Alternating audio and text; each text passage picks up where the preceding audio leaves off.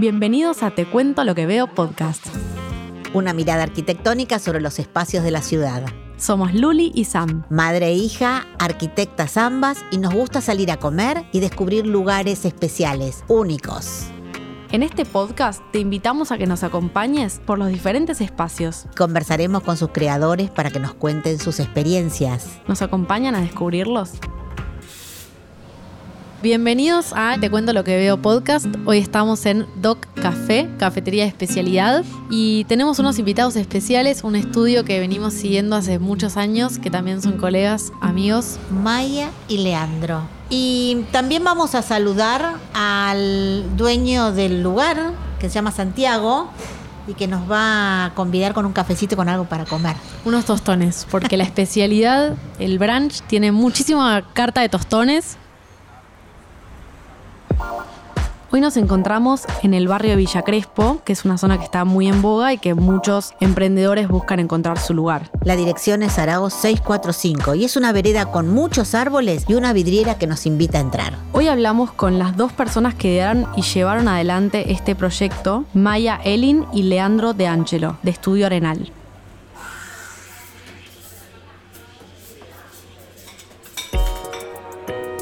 Vamos a que los conozcan a Leandro y a Maya y les vamos a pedir que se presenten. Empezamos por... Mi nombre es Maya, soy arquitecta, soy parte del estudio Arenal. Mi nombre es Leandro de Ángelo, soy socio de Maya y también soy parte de Arenal Estudio. Podemos contar un poco dónde nos conocemos, que en realidad hay historia, no, no es que nos estamos encontrando hoy, ¿no?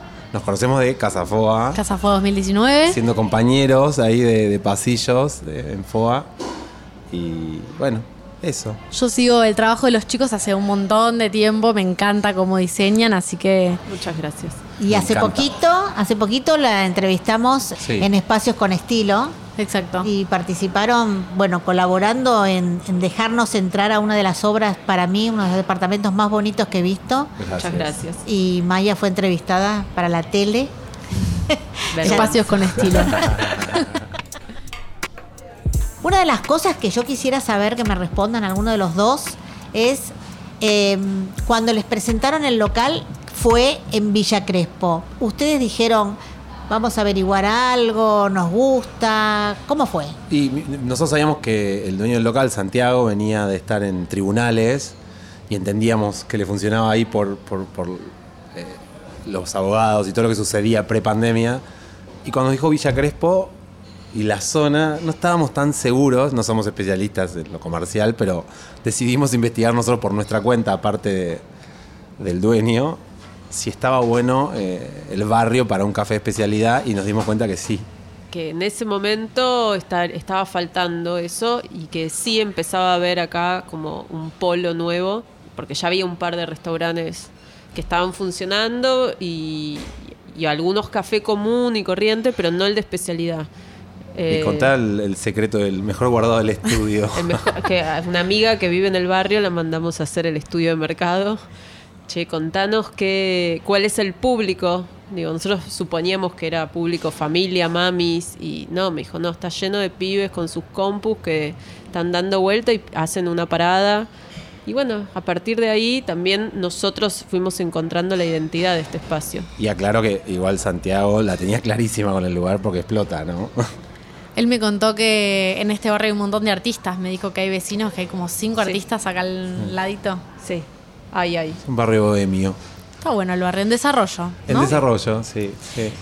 Creo que está bueno que digamos que estamos en el patio de la cafetería de Doc, que están pasando cosas en este lugar, ¿no? No es que estamos solamente tomando un cafecito apartado, sino es que está constantemente en movimiento, porque la gente que trabaja acá pasa cada dos por tres, se escucha el sonido. Y nosotros queremos esto, darle énfasis a eh, cómo se vive el espacio. Entonces, eh, también podemos hablar con ustedes de cómo proyectaron este lugar. ¿Realmente funciona como ustedes se lo imaginaron? Sí, o...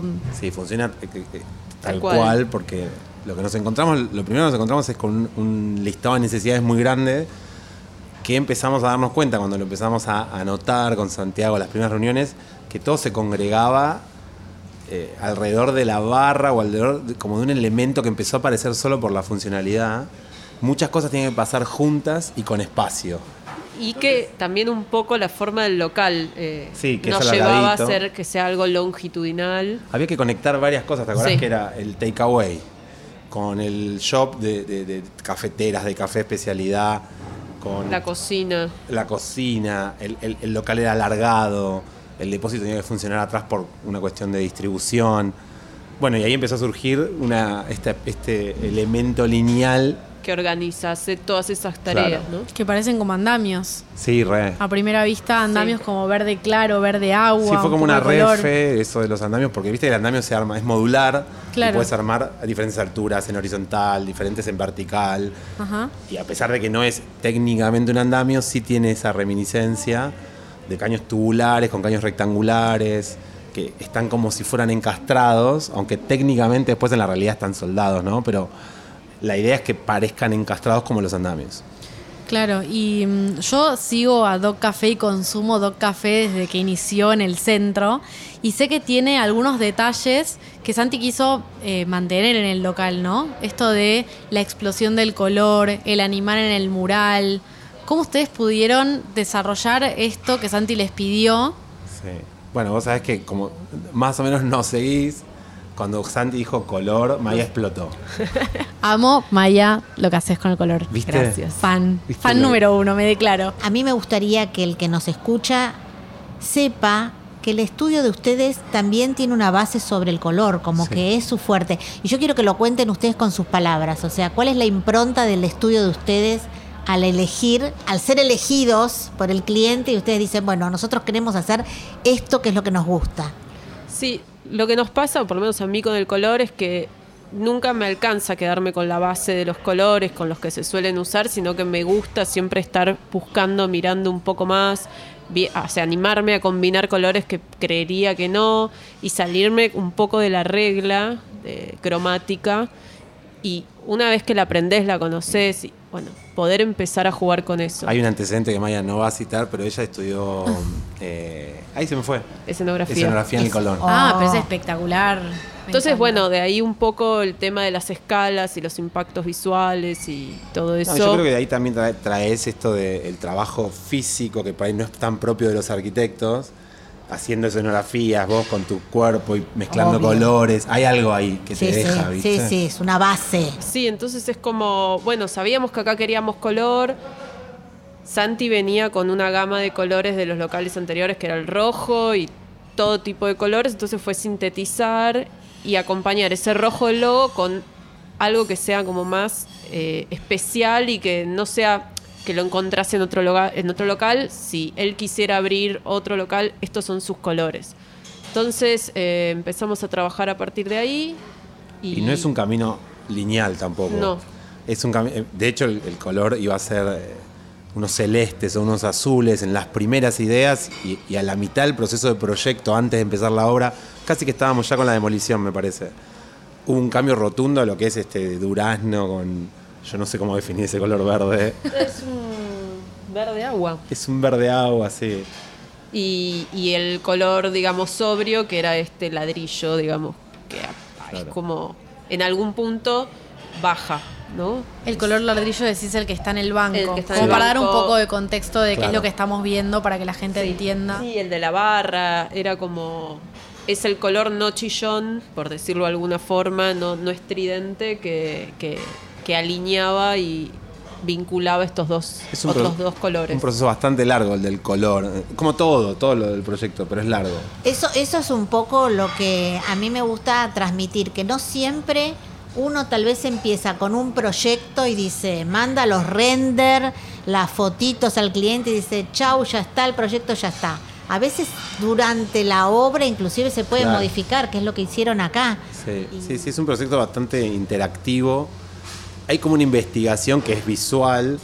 Empezamos con nuestros material boards, viste que ponemos los materiales, todo, y nos gusta. Venimos a la hora y empezamos a interactuar con la luz propia del lugar. Nos gusta menos, nos gusta más. Empezamos a. Pero acá fue un cambio rotundo. Sí. Pasamos Sí, de, sí. de- de los azules a los naranjas. O sea. Por supuesto fue Maya un día que vino. El color no va. No tiene va. que ser. Viste que parece que es una inspiración o una eureka que a uno le cae del cielo, pero en realidad venís trabajando. claro, Lo ves claro. todos los días, todos los días, todos los días y un día decís, no, no va. Claro, no va. claro, No, claro. No, la- no lo sigo peleando, no lo sigo buscando, no lo sigo insistiendo y. Cambiemos de rumbo. Sí. Con lo cual no es que hay magia, viste, como parece que un- algo que cae del cielo, no. Venís trabajando. Trabajo, dos meses, de pronto un día decantó toda esa información y decís, no va más el azul, tiene que ser, y fue totalmente otra cosa.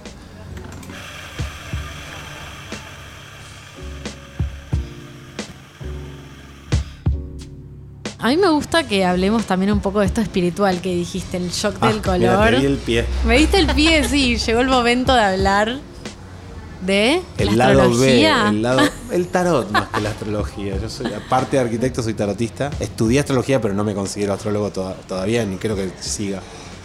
Y me había también estudiado después que yo, yo le enseñé igual. Está muy bien. Sí, me tirás las cartas, me tirás las cartas. y Tiene uno que ver con la arquitectura. ¿eh? Algo lo- nosotros lo mezclamos todo el tiempo. Sí. ¿Y cómo se vincula? ¿Cómo funciona eso?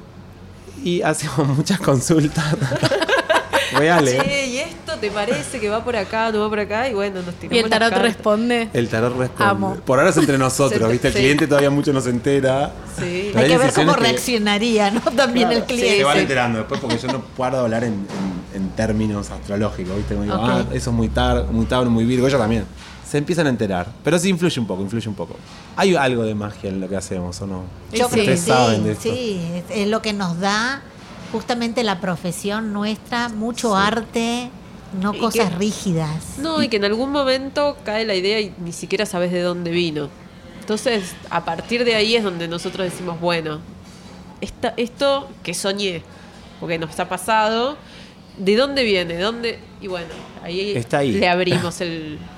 Yo me acuerdo La una, posibilidad. un- una anécdota de papá, mi marido es arquitecto, por supuesto, de la vieja data, y él siempre dice, los mejores proyectos fueron en los sueños. Me levantaba y decía, este, este sale así, agarraba un lápiz Sí. y lo proyectaba. Y me parece que esto es lo que tenemos, ¿no? El Claro. hecho del pensamiento continuo de la idea. Sí, sí, sí, sí. Tiene- es, es muy linda la profesión, tienes toda esta parte artística, a la vez la parte técnica a mí me gusta mucho en particular, y hacer espacios, o sea, con, con esta intensidad de artístico que tiene el interiorismo, ¿no? También la arquitectura en general compartimos eso, pero el interiorismo tiene algo que toca más lo, lo- lo plástico, si querés, lo artístico, y te da esas posibilidades. Hablemos un poco de cómo funcionan ustedes como equipo, cómo es el proceso de diseño con una persona que los contrata. A mí me gustó la anécdota que nos contaste en Prepro, la preproducción de WhatsApp. Sí. Que, ¿Cuál que está- anécdota? Ya me olvidé. La de WhatsApp de los grupos. Ah, bueno, primero que somos amigos hace 20 años. Nos conocimos trabajando en una constructora. Yo creo que para armar una sociedad es un vínculo hiper, hiper familiar, o sea, y más haciendo arquitectura, discutir sobre diseño es, puede ser sangriento, y lo ha sido por momentos. Y es bastante interactivo, o sea, eh, a veces empieza Maya por lo general, yo sobrevuelo, en algún momento eso baja a tierra, eso es muy Virgo, ¿ves? Ya te meto algo Ahí está, astrológico. ahí está. Yo le pongo mi parte organizada ahí, lo miro, lo paso, lo, lo zarandeo un poco, después Te se lo devuelvo. sí. Hay proyectos que nos han salido muy juntos, Sí. en el momento, así como dibujando. Hay proyectos que nos salieron en la primera visita. Va, viene, pero creo que la clave es llevarse bien casi que familiarmente, ¿no? Es, Sí. es duro discutir de diseño si no hay Sí, confianza. No, no, pero Es más allá terrible. de la confianza es esta. Digo, nos ha pasado de, de estar con otros y que se genera como esa cosa de, a ver, medio de competencia. Competencia. Y entre nosotros dos es como los dos tiramos la soga para el mismo lado. eh, esto es. Estamos los dos haciendo que esto crezca, entonces si él toma una decisión, para mí va a estar bien. Y lo que decía Sami de la charla previa es que tenemos 84 grupos, creo, por ahí tenemos Sí. 90. No sé, Hace cinco años trabajamos juntos en el estudio, ¿no? Hemos trabajado en otros lados. Y cada obra tiene su grupo y hay mucho material ahí de, de referencias, de decisiones, de fotos de obra que es imposible borrar. Entonces tenemos los dos el celular explotado de, de data propia en esos 84 grupos que ahí están, no los podemos borrar. Y creo que son, no, no hay duda que deben ser la historia de cada proyecto. Sí. Porque si uno Sí. lo lee, va a sacar totalmente el proceso del comienzo al final y la foto Sí. Y en este caso, si volvemos a Doc Café, yo creo interpretar que cuando uno ve el local, porque yo me imagino que yo digo, viene Santi, los trae, le muestra el local y demás. Pero yo escuché que ustedes tuvieron una idea, o sea, una idea de, o el diseño por lo que era el, el local, o sea, ¿qué les motivó a hacer el proyecto este? Lo primero es el local para mí.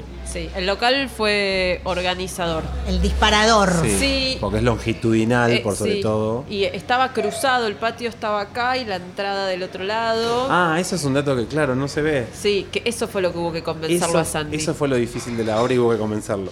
Porque la entrada estaba cruzada con el patio y nos quedaba malísimo. Y nos parecía que esto y la entrada tenía que estar como conectado, Alineado. alineado, para hacer esto como un vagón, ¿no? Bueno, este fue un caso en el que el partido salió acá. Sí. O sea, la decisión organiza- de, de organización salió acá.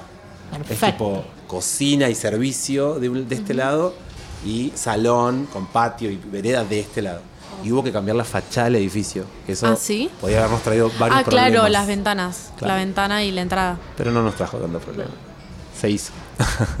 Bueno, pero lo importante es que hubo una idea que ustedes dijeron hay que respetar esto y eso se respetó. Sí, Sí. sí. Y igual siempre lo que hacemos es, sabemos, nosotros hacemos, sabemos cuál es la idea la que mejor va a funcionar y traemos otras.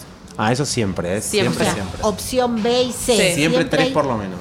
Ah, mira. Pero tipo, nos forzamos, hay proyectos que no da para tres opciones y Pero lo la forzamos. buscamos, sí. Porque a veces el Sale cliente algo. ¿Por ve qué? algo Sí. de la tercera y algo de la primera y algo de la segunda y se arma el proyecto para el cliente también, ¿no? Como que no es que... Claro. No, aparte lo interesante es que nosotros no somos especialistas en ningún espacio. No somos especialistas en café ni en restaurante.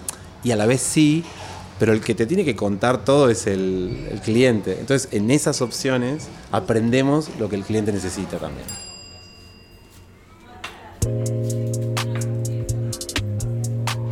Bueno, les recordamos que en este momento estamos consumiendo y que la idea del podcast es que se pueda escuchar el sonido ambiente y qué es lo que estamos haciendo. Así que estamos tomando el café, es en este momento, en este instante y lo van a poder escuchar. Esto que se apoyan las tazas en la mesa, la mesa justo es de chapa y por eso también rebota tanto el sonido.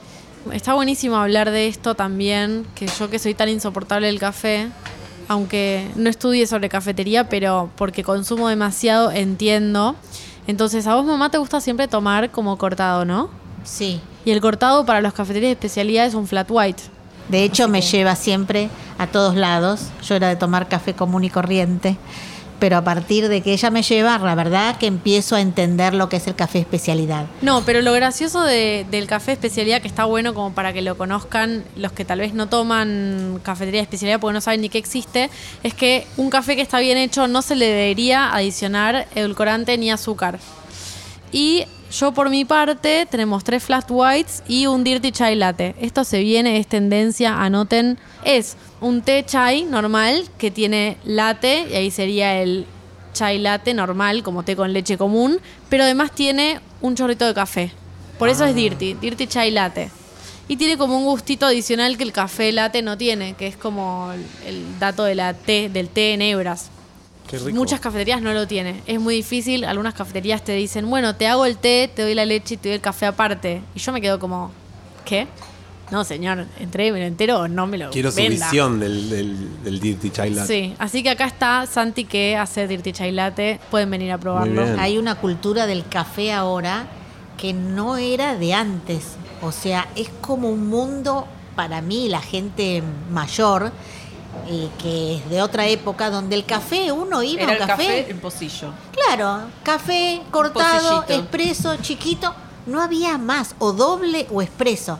Ahora hay una variedad de café, de combinaciones que a mí me asombra y que cada uno encuentra un café que a uno le gusta, siendo distinto. Yo me maravillo. Bueno, claro, que cambió mucho, que no es solamente un café con leche, un cortado, eh, un espresso, sino que además ahora es toda una experiencia, ¿no? Tomar café no es que solo te vas a sentar a un café y te vas a ir o te vas a leer el diario, sino que vas a tener la experiencia de esto, de la arquitectura, de estar sentado en un lugar, experimentar el espacio, que es claramente lo que los arquitectos y los diseñadores logran. Por eso es que estamos desarrollando este contenido. Claro, yo lo que descubrí de esta etapa de- del café también, que cuando era chico no, es que también hay un café para diferentes emociones. No quiero ser demasiado tarotista, pero digo, no, no sabría decir qué momentos, pero yo tomo café bastante intenso, pero hay veces que necesito un, un café más dulce. No, lo- no, no, no lo endulzo yo al café, pero hay cafés que de por sí ya son más dulzones.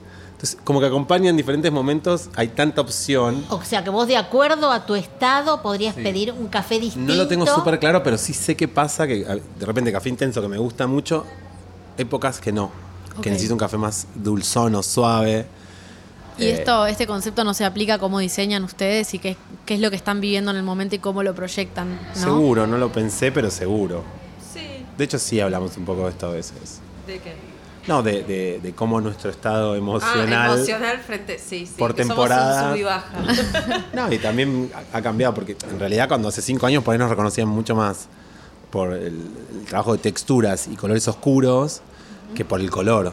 Que el color vino después. Yo creo que lo que pasó fue que con el tiempo fuimos como creciendo y tomando más seguridad sobre qué cosas nos gustaban a nosotros, con qué cosas nos sentíamos cómodos, más allá de lo que se usa, ¿no? Y, o de la corriente. Fue un camino de ir encontrando lo propio como estudio y, y en esa búsqueda apareció el color.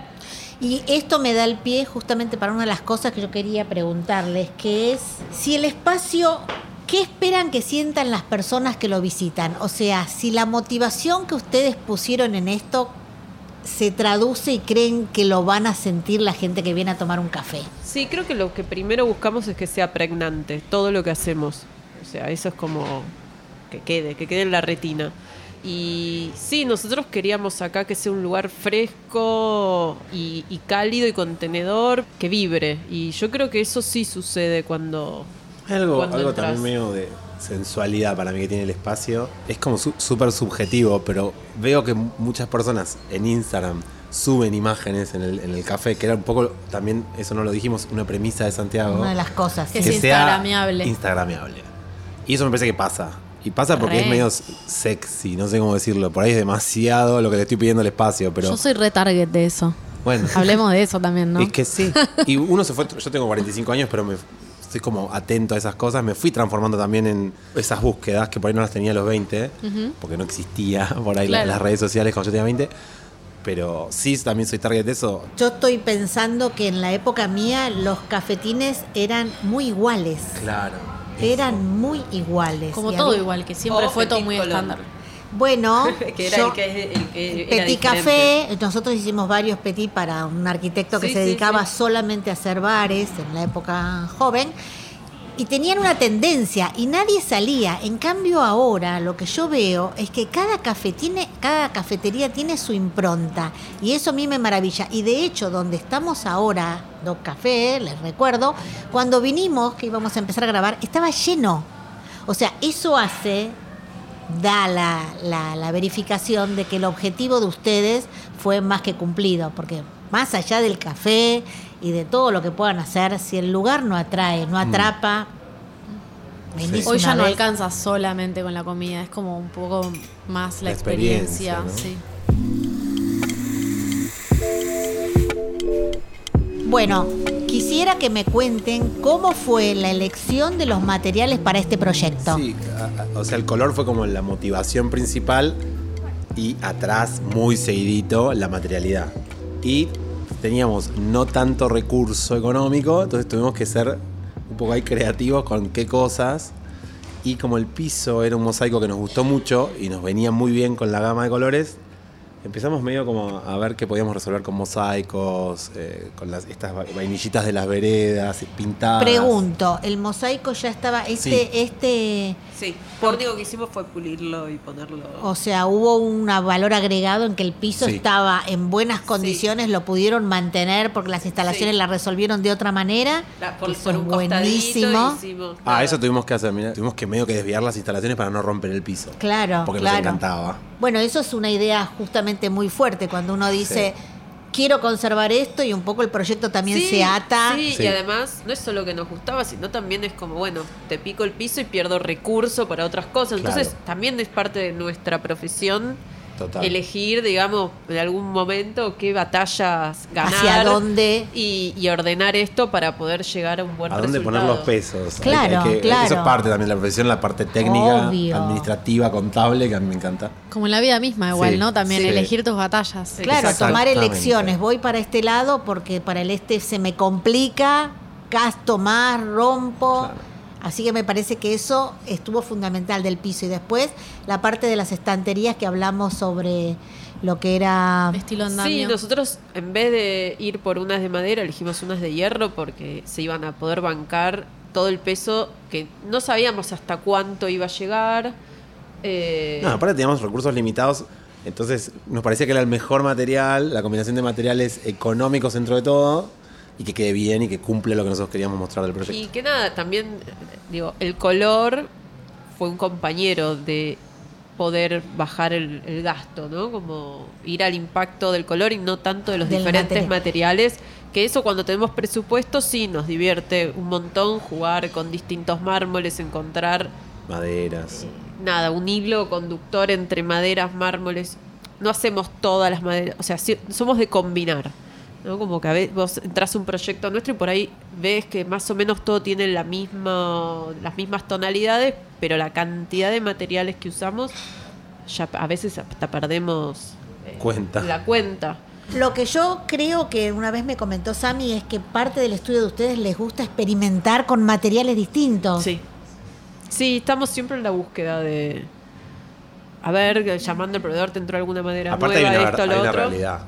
Todos miramos a Europa como sí. referencia máxima y acá no hay ni un décimo de todos los materiales que hay allá. Tenés que adaptar. Hay que rebuscársela. Seguro. Pero acá, especialmente, y y mirando lo que es la barra, el local, que lo estoy mirando bien desde lejos, es cierto que se verifica algo que no quiero que se pierda, que es, a veces los arquitectos no solo tienen que decir, yo quiero proyectar esto, como en el caso voy a usar, no sé, sean piedras sinterizadas que son más caras.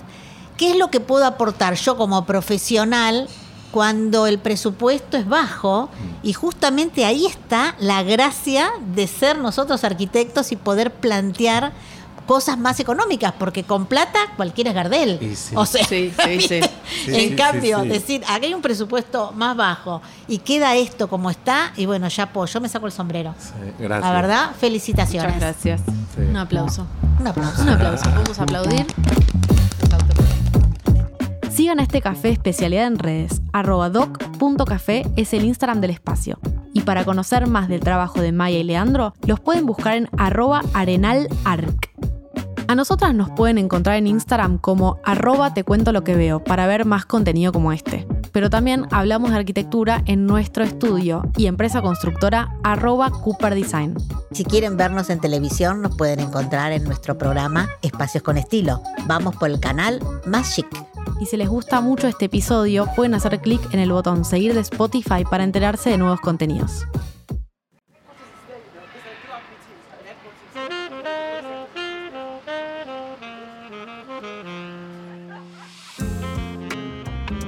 Bueno, llegó el momento de finalizar esta hermosa reunión. Les vamos a agradecer primero a Santi que nos brindó el lugar, exquisito como siempre. Y yo quiero agradecer que nos acompañen en esta nueva iniciativa para compartir con ustedes lugares distintos donde tomar un café, donde comer algo. Me parece muy interesante todo lo que hemos escuchado de parte de Leandro y Maya y les agradezco muchísimo que hayan estado con nosotros. Gracias a ustedes por invitar. Hermoso, Me encantó. encanta. Muchas gracias. Y espero que nos escuchen en otro episodio de Te cuento lo que veo, podcast con más lugares y diseñadores por conocer.